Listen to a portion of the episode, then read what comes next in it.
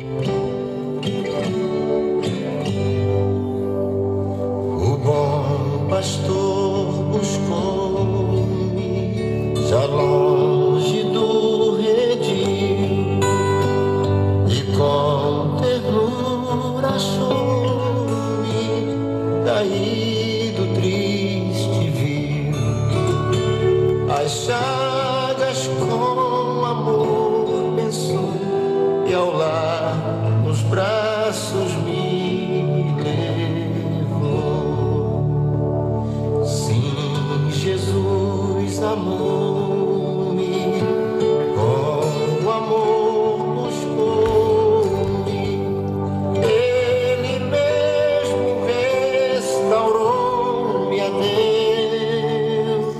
pastor amoroso que é esse? Ele vai em busca da única ovelha que se perdeu e que se desgarrou. Graça e paz. Está chegando até você mais um encontro com Deus. Eu sou o pastor Paulo Rogério, da Igreja Missionária no Vale do Sol, em São José dos Campos. É uma alegria estarmos juntos em mais um encontro com Deus. Oportunidade esta que temos onde compartilhamos da palavra de Deus e estamos estudando as parábolas de Jesus. Nós já ouvimos a parábola do filho pródigo, a parábola do semeador e agora nós estamos na parábola da ovelha perdida. E nós já vamos iniciar o nosso assunto, porque temos muito assunto. No último encontro nós terminamos falando, começando a trazer algumas explicações da parábola da ovelha perdida. E então nós dissemos que presenciar pastores apacentando ovelhas era algo muito corriqueiro e familiar naquele tempo, diferente de nós hoje. Isso significa que na parábola da ovelha perdida, mais uma vez, Jesus usou uma prática muito comum para compor a sua história e transmitir o seu ensino. Então foi claro para os seus ouvintes. E os seus ouvintes, claro, estavam bem habituados então com a cena descrita por ele. Além disso, também todos eles, principalmente os fariseus e os escribas, que eram aqueles que confrontavam a Jesus, que perseguiam a Jesus, eles conheciam as passagens do Antigo Testamento que nós citamos, do Salmo 23, o Senhor é meu pastor, Isaías 40, Ezequiel 34, quando o Senhor fala das ovelhas, que ele mesmo levantará um pastor. Então, o contexto em que Jesus estava falando a parábola da ovelha era muito conhecido principalmente dos escribas e dos fariseus. Então hoje nós iniciaremos o nosso assunto falando quem são as 99 ovelhas. Em Lucas capítulo 15, versículo 7, o Senhor Jesus diz assim: Digo-vos que assim haverá alegria no céu por um pecador que se arrepende, mais do que por 99 justos que não necessitam de arrependimento. Quem são esses 99 justos que não necessitam de arrependimento? Quem são as 99 ovelhas que ele deixa no deserto, que ele deixa no aprisco e vai em busca daquela ovelha perdida? Vamos analisar então o contexto para nós entendermos e termos uma resposta bíblica sobre esta questão? Quem são as 99 ovelhas? Vamos juntos. Os estudiosos, eles consideram, quando eu digo estudiosos, estou falando de teólogos, de escritores, autores, gente que estuda muito a Bíblia e usam textos originais. Então não é qualquer comentário, não é gente curiosa, não, é gente que entende mesmo. Por isso, São os estudiosos. Os estudiosos, eles consideram essa declaração de Jesus que fala dos 99 das 99 ovelhas, dos 99 justos que não necessitam de arrependimento, eles consideram que essa declaração é muito de, de, difícil de interpretar. Então eles consideram que é de difícil interpretação. Mas perceba que nas palavras de Jesus, as 99 ovelhas representam pessoas justas que não precisam de arrependimento. Esse é o texto citado. Então, quem seriam essas 99 pessoas? Vamos entender aqui? Para a gente entender, precisamos conhecer. Existem diferentes interpretações, precisamos conhecer as interpretações que tentam responder a essa pergunta. Então, nós vamos citar duas principais, somente duas até mesmo para não confundir a nossa cabeça. A primeira interpretação considera que os 99 justos são aquelas pessoas que verdadeiramente fazem a vontade de Deus e seguem os seus mandamentos. Também a alegria no céu pela conduta de vida dessas pessoas. No entanto, quando um pecador se arrepende, então a alegria é ainda maior. É como uma ovelha desgarrada que foi recuperada. É como uma dracma perdida que foi encontrada. É como um filho perdido que retornou à casa do pai. Então, esta é a primeira interpretação. Qual é mesmo a primeira interpretação? A primeira interpretação considera que os 99 justos são aquelas pessoas que verdadeiramente fazem a vontade de Deus e seguem os seus mandamentos. Ok? A segunda interpretação considera que os 99 justos são pessoas que apenas possuem aparência de justiça. Em outras palavras, elas são pessoas justas a seus próprios olhos e por isso elas pensam não precisar de arrependimento. Isso porque alguém que se julga justo, obviamente não deve ter nada do que se arrepender. Então vamos lá agora.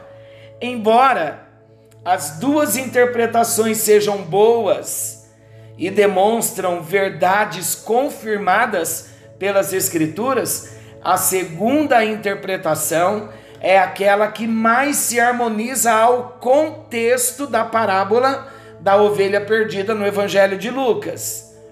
Vocês se lembram que nós falamos quando nós vamos aplicar um texto, nós não podemos aplicar o texto sem antes termos a interpretação? E ninguém consegue fazer uma interpretação de um texto fora do seu contexto? Para não virar pretexto e heresia? Então existe todo um contexto para nós interpretarmos a regra da hermenêutica diz que nós temos que observar o contexto. Então, embora as duas interpretações sejam boas e elas demonstram verdades confirmadas pelas escrituras, a segunda interpretação é aquela que mais se harmoniza ao contexto texto da parábola da ovelha perdida no Evangelho de Lucas. Vamos explicar melhor. Quando Jesus contou essa parábola, ele estava junto de quem? Junto dos miseráveis pecadores que o cercavam para ouvir as suas palavras.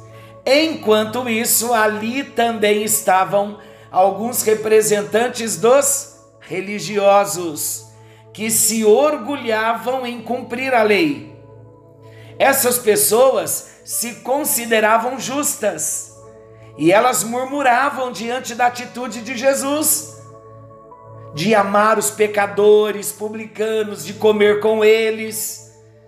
Então Jesus estava trazendo uma mensagem tanto para os pecadores e publicanos quanto para os doutores da lei, para os religiosos. Então, sob esse aspecto, parece muito claro que Jesus estava falando dos fariseus e dos escribas, juntamente daqueles que o seguiam. Agora, provavelmente, os 99 justos representam os murmuradores que confiavam em suas próprias obras. Aqui vale lembrar também que antes disso, Jesus já havia sido censurado pelos fariseus por se ajuntar com pessoas reprováveis. Então Jesus estava ensinando que ele veio buscar o perdido. Lembrando que as três parábolas do contexto de, Luz, de Lucas está falando do extraordinário amor do Pai, como na parábola do filho pródigo, é o amor de Deus revelado, tanto na ovelha perdida quanto na quanto da dracma perdida, a parábola, e também quanto da parábola do filho pródigo. Então o Senhor Jesus sempre queria deixar muito claro que ele não veio chamar os justos. Ele não veio chamar justos ao arrependimento. Ele não veio chamar essas pessoas que se sentiam santas, sábias demais, que se consideravam justas a ponto de não considerarem que tinham pecados. Então Jesus disse: Eu não vim chamar justos ao arrependimento mas eu vim chamar os pecadores, porque os pecadores já se despem mesmo, já se humilham, já se arrependem, já reconhecem a sua nulidade, pequenez, a sua miserabilidade. Lucas capítulo 5, vamos lá para Lucas. Lucas capítulo 5, eu quero ler dos versículos 30 ao 32 ele vai trazer luz aqui para nós. Lucas 5, 30 ao 32 diz assim: Mas os escribas deles e os fariseus murmuravam contra os seus discípulos, dizendo: Por que comeis e bebeis com publicanos e pecadores? E Jesus respondendo disse-lhes: Os sãos não necessitam de médico, mas aqueles que estão enfermos. Eu não vim para chamar os justos, mas pecadores ao arrependimento. Então, queridos, através de uma parábola, em outra ocasião, Jesus também repreendeu algumas pessoas que pensavam ser justas, que confiavam em si mesmas e desprezavam os outros. Olha Lucas capítulo 18, versículo 9. Que alegria! Estamos estudando a palavra de Deus e estamos crescendo. É assim mesmo. E é esse o propósito do nosso encontro com Deus, que venhamos perseverar nos estudos da palavra de Deus, porque na hora da luta, na hora da batalha, é a palavra de Deus no nosso coração que vai fazer toda a diferença. Relembrando da parábola do semeador, o semeador continua semeando. A semente é a palavra de Deus, queridos. Então, o semeador semeia a palavra vem através do encontro com Deus, do estudo da palavra. Quando estamos lendo, orando, Deus está falando conosco.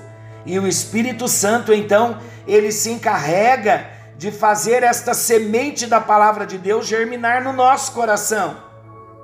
E é interessante isto, quando nós permitimos que as sementes de Deus venham promover vida em nós, milagres acontecem, somos transformados. Somos transformados em quê? Na imagem de Jesus. Esse é o propósito de Deus. Ele trouxe a sua palavra. A palavra é Jesus.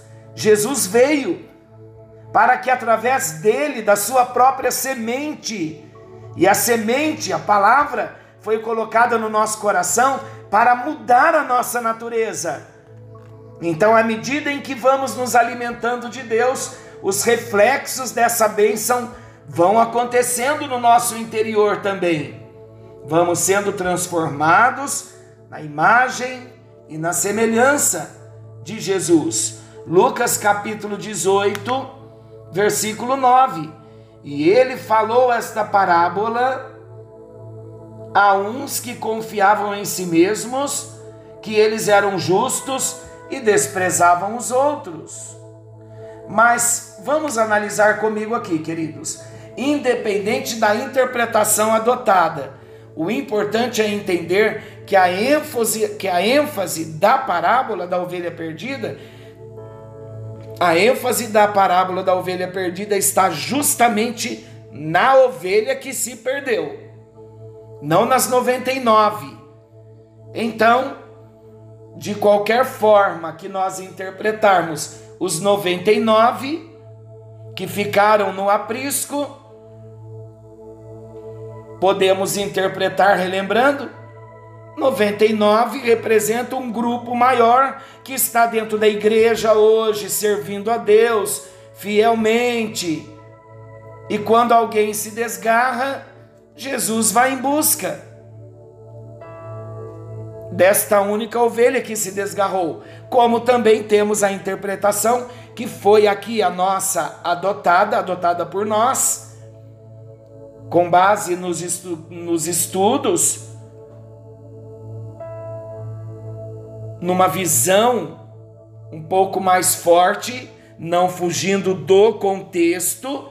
Quando Jesus então menciona os 99 justos, ele estava fazendo referência aos fariseus, aos doutores da lei, que viviam como hipócritas. Mas a ênfase da parábola é a ovelha perdida, a ovelha que se perdeu, e ali então é revelado o grande amor do pastor, que vai em busca da ovelha. Então, queridos, isso significa para nós que a mensagem de Jesus nesta parábola demonstra que se um pastor humano deixa as 99 ovelhas para buscar uma única que se perdeu, o que se pode esperar então do bom pastor Jesus que dá a vida pelas suas ovelhas? Hoje podemos então aplicar, como eu disse há pouco, estamos dentro da igreja, de repente alguém se perde, vamos atrás não só o pastor, mas a liderança, de repente você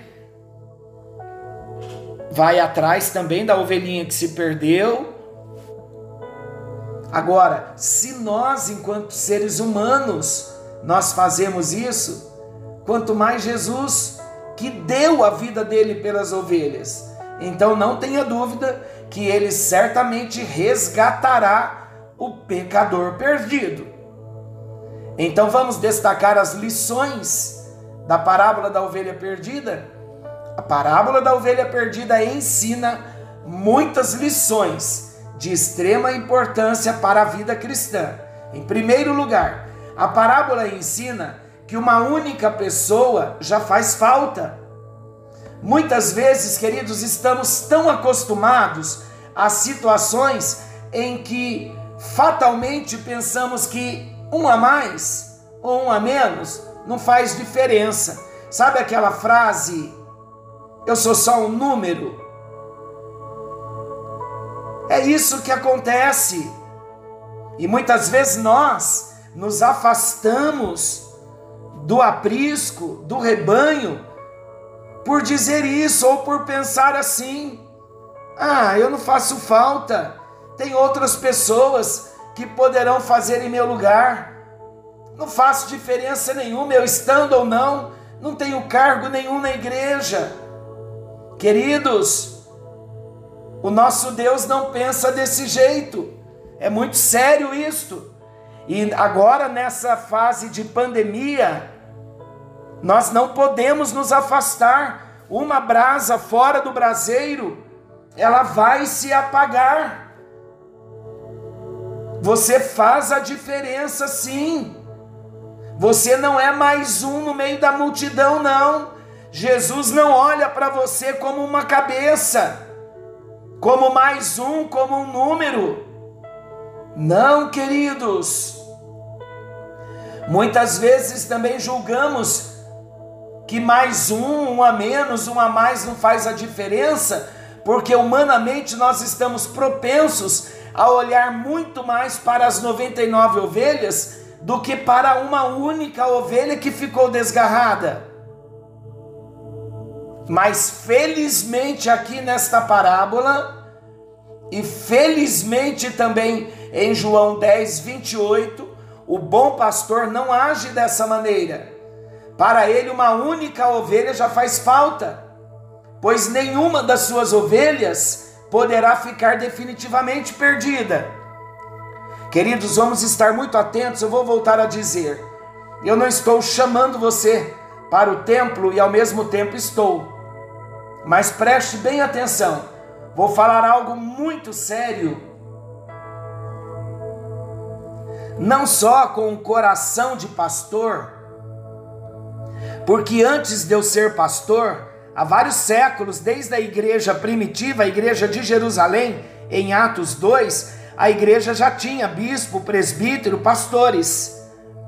A igreja sempre existiu. Membresia de igreja sempre foi necessária, é bíblica. Porque é na igreja que nós revelamos e manifestamos os dons espirituais como membros do corpo. E não tenha dúvida que por trás desta pandemia, que por trás do fique em casa existem aí demônios, espíritos malignos, tentando aprisionar, oprimir, deprimir, desanimar, congelar corações. E a gente vai dizendo assim: ah, não tem nada a ver, tá tudo bem. Se a igreja não fosse necessária, irmãos, não é implicância do pastor Paulo, não. Eu estou falando com gente do Brasil inteiro e fora do Brasil. E eu estou convidando você, onde você estiver. Por isso que eu não estou chamando pessoas aqui para a igreja local no Vale do Sol. Estou falando com você, ovelha do Senhor, que já teve uma experiência ou que ainda não teve, é hora de procurar uma igreja. Você que antes da pandemia já tinha sua igreja, volta para a sua igreja, volta a congregar, volta a dar fruto, volte a participar do culto presencial.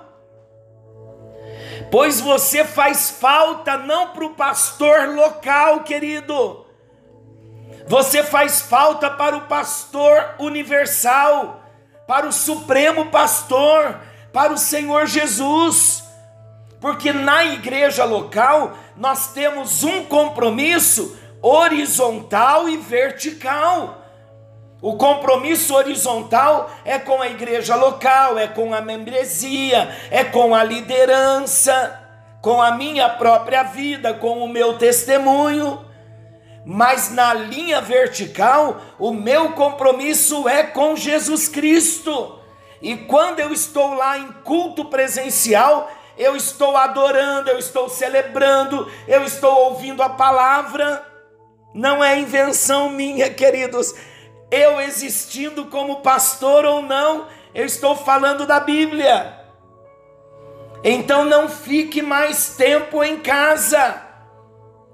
Entre em todas as normas de segurança e vá cultuar a Deus no distanciamento, com máscara, com álcool gel mas cumpra o seu papel, faça a sua parte. Nós precisamos estar atentos, muito atentos, porque não existe misericórdia no Deus desse século que cega o entendimento, que esfria o coração dos cristãos. E Jesus Cristo não vem buscar cristãos isolados, ele vem buscar a igreja. Então, em vez de você se esfriar e se afastar da igreja, é hora de voltar.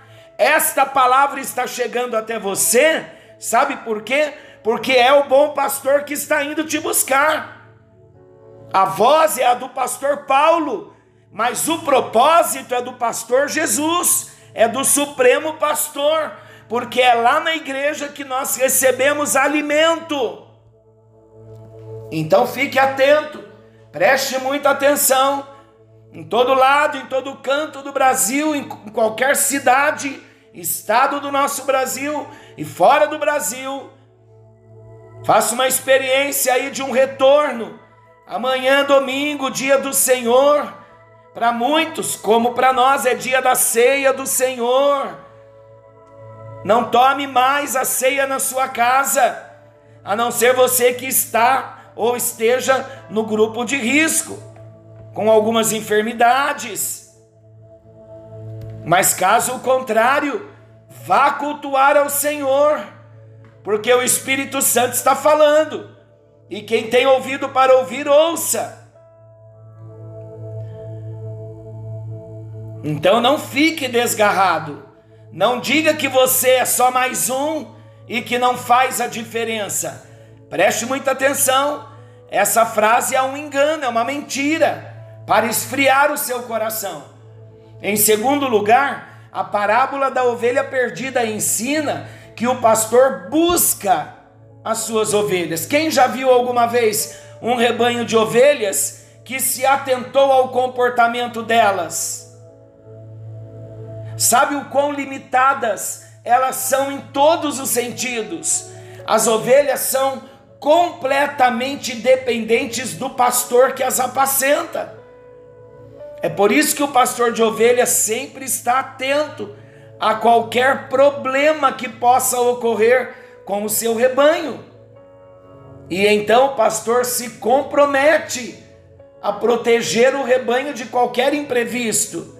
Da mesma forma, Jesus, como um pastor, o supremo pastor, ele vai à procura do homem que é totalmente incapaz de fazer qualquer coisa por si mesmo. É o pastor que vai em busca da ovelha e não a ovelha que vai em busca do pastor.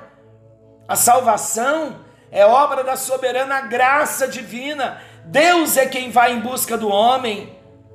O homem ele está morto nos seus delitos e pecados, ele não vai em busca de Deus. O homem por si só, mesmo pensando consigo possuir muitas habilidades e capacidades, ele não possui condição de encontrar o caminho para o aprisco da salvação. Não consegue. Sozinha, a ovelha perdida nunca teria se encontrado, nunca teria sido encontrada. De igual modo, também, meus amados, Deus encontra o pecador que está perdido no pecado e que sozinho nunca conseguirá escapar de cair no abismo. Que a bênção do Senhor alcance a minha vida e a sua, e que hoje possamos nos colocar diante dEle, lembrando novamente que a igreja nasceu lá em Atos 2, no primeiro século Preste muita atenção nisso. Deus está falando conosco, querido Deus e Pai. Hoje a tua palavra vem um pouquinho mais chamando a nossa atenção para o nosso compromisso com a igreja local, o nosso compromisso de congregar, de estar em culto presencial. Senhor nosso Deus e querido Pai, não permita que nenhuma ovelha se desgarre do aprisco, mas que cada um dos teus filhos, cada um de nós, como ovelhas do Senhor, venhamos estar atentos ao toque do teu espírito, ao semear da semente, que a semente seja a tua voz, a semente é viva, Senhor e ela vai germinar no nosso coração. Que possamos nos levantar em força, na graça do Senhor, na dependência do Senhor, num renovo que vem de ti, ó Deus, para a tua glória e o teu louvor. Que venhamos ouvir a tua voz a cada dia, nos levantando e nos reposicionando para que o teu propósito venha se cumprir nas nossas vidas. É a nossa oração, no bendito e precioso nome de Jesus, aquele que vive e reina para sempre. Eu creio, ó Deus, que o Senhor está tratando na terra nesse tempo. Nós queremos sim ter o nosso coração avivado, reavivado, santificado na tua presença, para que o Senhor, quando vier, nos encontre irrepreensíveis no espírito, na alma e no corpo. É a nossa oração com muito temor. No nome de Jesus oramos. Amém. E graças a Deus. Meu querido, meu amado, minha amada, que o Senhor te abençoe e te guarde. Então pense bem nas palavras que ouvimos e que esta palavra venha gerar na sua vida a vida de Deus.